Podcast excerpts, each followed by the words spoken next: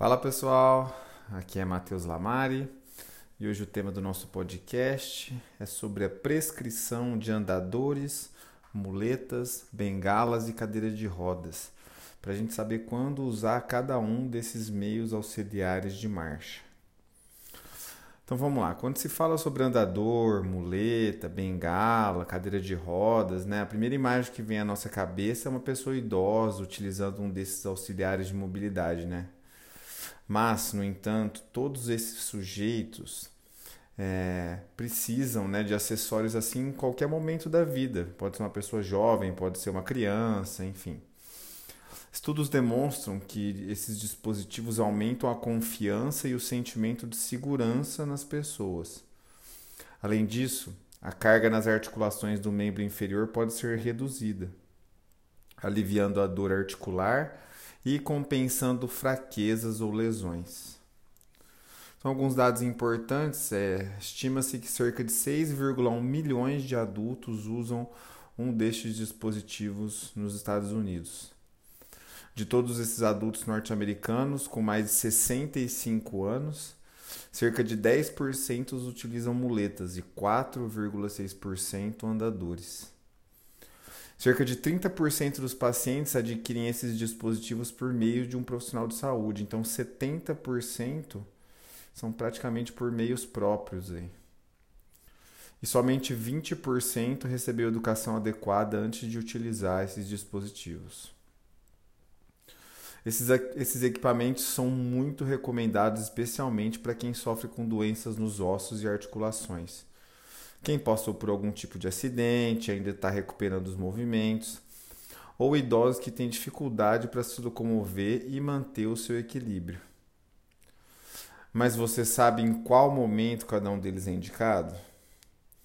Então ouça o nosso podcast até o final que você vai descobrir não apenas isso, mas também as funções, regulagem e aplicabilidade desses suportes para marchas. Antes de repassar essas informações, gostaria de pedir a ajuda de vocês, nos seguindo em nossas redes sociais. Basta procurar por Clínica Lamari no Spotify, YouTube, Instagram e Facebook, onde atualizamos aí quase que diariamente nossos conteúdos. E para maiores informações, temos o nosso site www.clinicalamari.com.br. Então vamos lá, quais as vantagens de utilizar esses auxiliares de marcha, né? É normal que com o passar dos anos as pessoas fiquem com mobilidade reduzida. E além disso, algumas doenças próprias da idade fazem com que os idosos tenham mais chances de queda. Para ambos esses casos, muitas vezes é indicado o uso de auxiliares de marcha como andador, muletas, bengalas e até a própria cadeira de rodas. Eles trazem inúmeros benefícios para quem se encontra em condições como essas e a gente pode destacar algum deles, como é, promover a melhora do equilíbrio, ajudar no ganho de confiança para o retorno da marcha, reduzir a descarga de peso nas articulações dos membros inferiores, tendo em vista que o auxílio que é dado com os braços, né? Ajudar na redução das dores em membros inferiores devido à redução nas cargas locais e preservar a autonomia e independência funcional desse indivíduo na execução de suas atividades rotineiras. E quais são os principais motivos que levam à necessidade da aquisição desses aparelhos de marcha, né? Então vamos lá.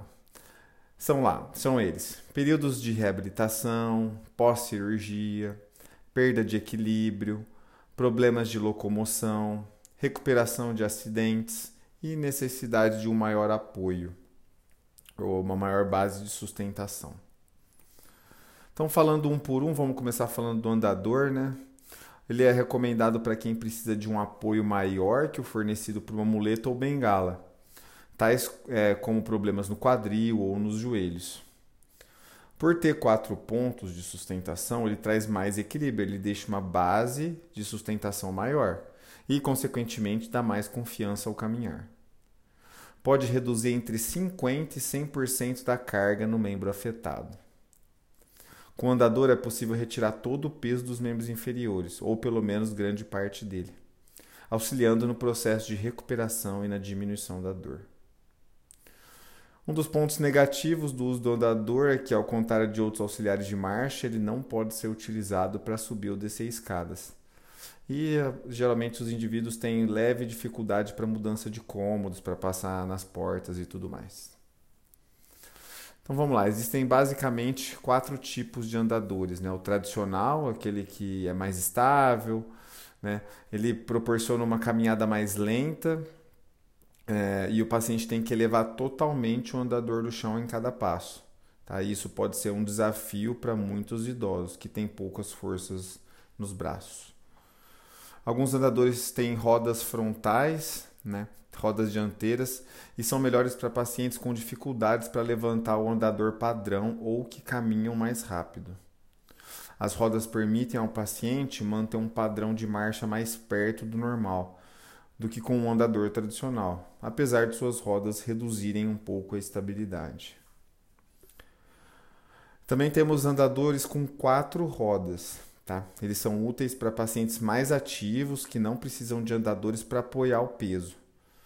Apesar de ser bem fácil de empurrar esses dispositivos, eles não são apropriados para pacientes com problemas cognitivos ou perda significativa de equilíbrio, tendo em vista que eles podem rolar inesperadamente e resultar em uma queda.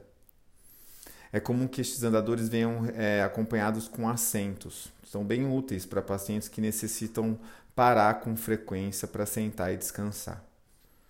E o último caso é, são andadores com apoios braquiais, que são indicados para pacientes que têm comprometimento funcional de mão e punhos. Falando um pouco das muletas, né? A muleta é indicada para casos em que é preciso evitar peso sobre uma das pernas ou pés, tais como casos de fraturas ou cirurgias. Apesar de facilitar bastante a locomoção durante o período de recuperação, a muleta exige muito esforço da parte superior do corpo além de certo equilíbrio e tem gasto energético considerável. Por conta disso, antes de optar por esse auxiliar de marcha, é preciso verificar as condições físicas gerais e a idade de quem vai utilizá-lo. A fim de facilitar o seu uso, uma opção é a muleta feita de alumínio, ao invés daquela de madeira ou outro material. Essa matéria-prima é mais leve e minimiza a força necessária para a movimentação. Além da diferença de materiais, existem aí basicamente dois tipos de muleta. Né? A primeira delas é, são as axilares, que tem como ponto de apoio uma base que fica, fica sob as axilas. O apoio incorreto destas é, na axila pode causar compressões vaso é, nervosas. Então tem que ajustar corretamente. A gente já vai falar disso. E tem as muletas de antebraço, conhecido como, conhecidas como canadenses mas que o nome correto é Lofstrand. Geralmente são menos incômodas que, que as auxiliares, né? É, que, as, que as axilares, já que seu ponto de apoio fica no antebraço, mais leves e menores, facilitando também para guardar e manipular elas. Mas, por outro lado, precisam de mais equilíbrio e força dos membros superiores. Então, como ajustar as muletas, né? O cotovelo deve ficar flexionado entre 20 e 30 graus com os ombros nivelados.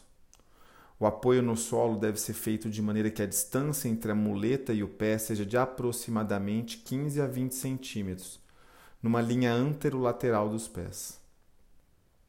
Nas muletas axilares, aquele bloco almofadado superior deve ser apoiado no gradil costal, de 2 a 3 centímetros abaixo da prega axilar, em torno de dois dedos. Evitando a compressão do plexo braquial. Nas muletas de Lofstrand, a abraçadeira deve ser posicionada no terço proximal do antebraço, em torno de 3 a 4 centímetros abaixo do cotovelo.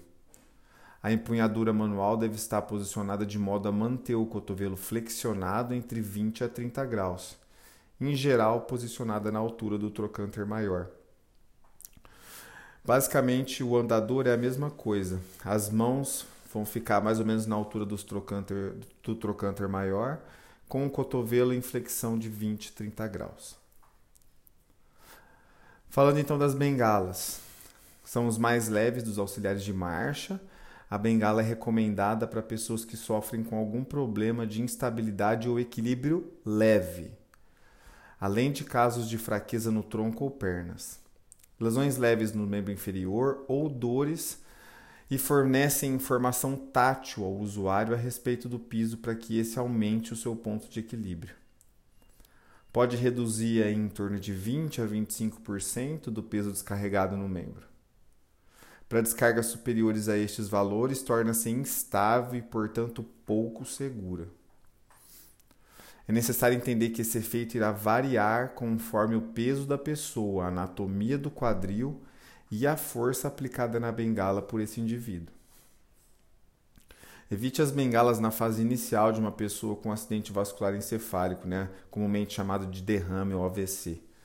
Isso pode causar dependência na marcha e pular etapas da reabilitação. Tá? Cria um vínculo entre o paciente e a bengala, dificultando retirá-la posteriormente. Os tipos de bengala existentes então são a tradicional, né, reta, feita de madeira ou alumínio, tem baixo custo de aquisição, né? Só que um, só um ponto, se for feita de madeira, ela vai precisar ser ajustada à altura do paciente. As de alumínio geralmente são ajustáveis, tem diversos pontos de ajuste. Existem as muletas com dobra ou offset, indicada para quem precisa de um apoio de peso maior. E tem a com múltiplos apoios, geralmente três ou quatro apoios. Esse modelo de bengala permite uma aplicação de peso maior, além de ficar em pé sozinha, liberando as, mão, as mãos para as outras atividades. A principal desvantagem é a necessidade de todos os apoios tocarem o chão simultaneamente. Sempre lembrar que é importantíssimo fazer a manutenção né, dos, das, daquele final da bengala de borracha, né, daquele ponto de borracha, porque ele precisa estar tá em boas condições para dar equilíbrio e para não escorregar também. Falando dos cabos da bengala, a gente pode ver cabos de diferentes maneiras. Empunhaduras em C, por exemplo, são mais baratas, porém menos confortáveis. Nesse tipo de bengala, o vetor de força passa por trás da coluna da bengala, com maior sobrecarga para o punho. E alguns pacientes podem até desenvolver síndrome do túnel do carpo. Existe uma empunhadura que é mais funcional, ela respeita a preensão e o ângulo natural do punho. Nesse caso, o vetor de força passa pela coluna da bengala, proporcionando melhor apoio. Melhor ainda são as empunhaduras feitas sobre molde. Elas permitem a adaptação da pega para as pessoas com comprometimento de mãos, como por exemplo as pessoas com artrite reumatoide. Existem também cabos com pegas de metal. Eles devem ser usados com precaução pelo risco de escorregar no caso de transpiração excessiva, eles acabam sendo usados mais em casos estéticos, assim, em muletas mais estéticas, não tão funcionais, em bengalas. Então vamos lá. Falando das cadeiras de rodas, para finalizar então, é, a cadeira de rodas deve garantir conforto, segurança e posicionamento adequado, além de proporcionar melhor funcionalidade e maior independência possível possibilitando maiores oportunidades para as pessoas estudarem, trabalharem, participarem de atividades culturais, acessarem serviços e etc. Uma cadeira de roda apropriada é aquela que se configura como opção correta para o usuário. Temos diversos tipos de cadeira de roda, pois ela atende demandas diferentes. Leva em conta os aspectos funcionais do usuário, como força, equilíbrio, coordenação e habilidades cognitivas garantindo inclusive o suporte postural necessário, em conformidade com o seu ambiente. Devendo ainda possuir local de, de referência para prestar manutenção e consertos necessários. Também é de fundamental relevância o entendimento sobre o contexto social, ambiental, econômico e temporal do indivíduo que vai utilizá-la. Os principais modelos de cadeiras de rodas é, disponíveis e suas características são: o primeiro deles são aquelas cadeiras de rodas com estrutura em X. Né? Elas possuem um sistema de fechamento em X, o que facilita o armazenamento e o transporte de, de da cadeira no porta-malas. Existem cadeiras com apenas um X e existem cadeiras com duplo X. O que diferencia entre elas é que a de duplo X suporta mais peso. Né?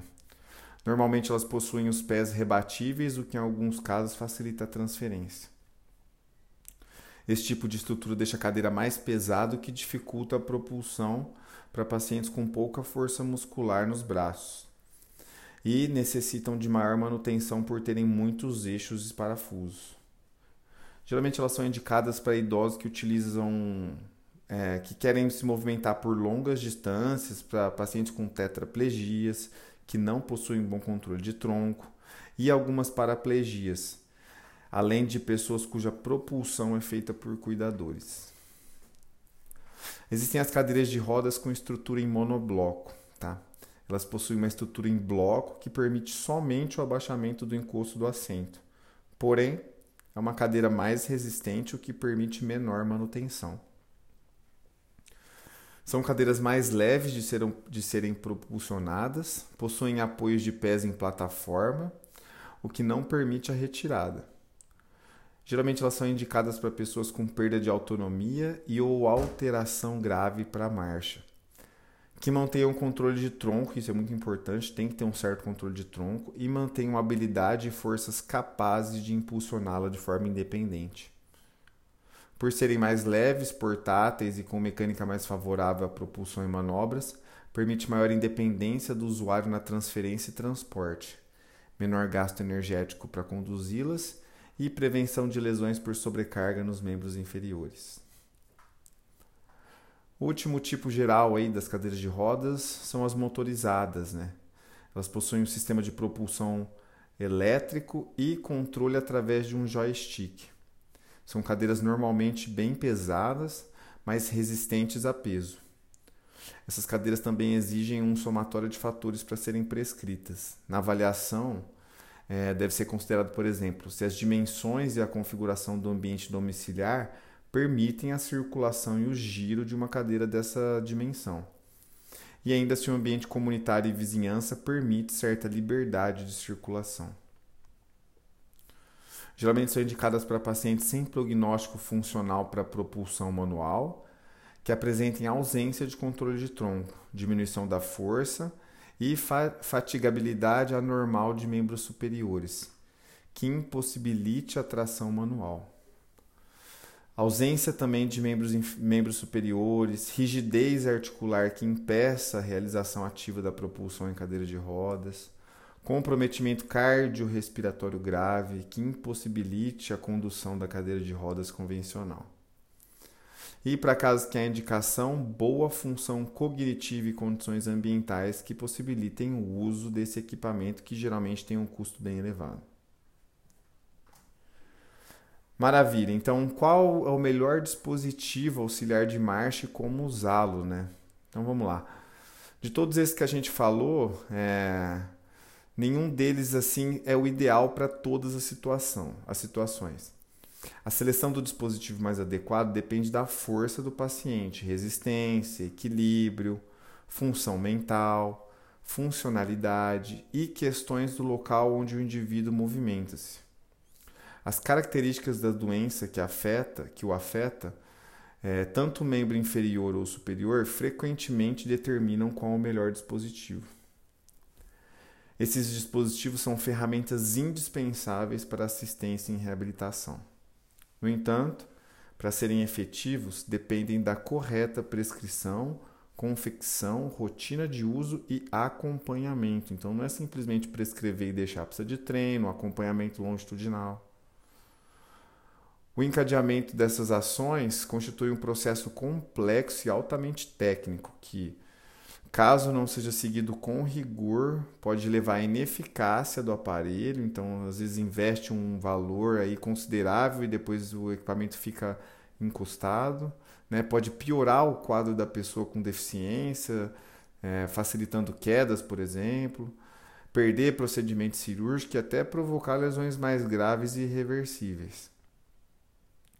É importante essa orientação e o acompanhamento de um profissional especializado para avaliação do uso adequado e das condições do aparelho, bem como adaptação e ajustes ao paciente. Bom, espero ter ajudado vocês a sanar algumas dúvidas desse assunto. Se alguém tiver alguma dúvida ou sugestão de assuntos novos aí, por favor, entre em contato que a gente volta a se falar. Beleza? Muito obrigado.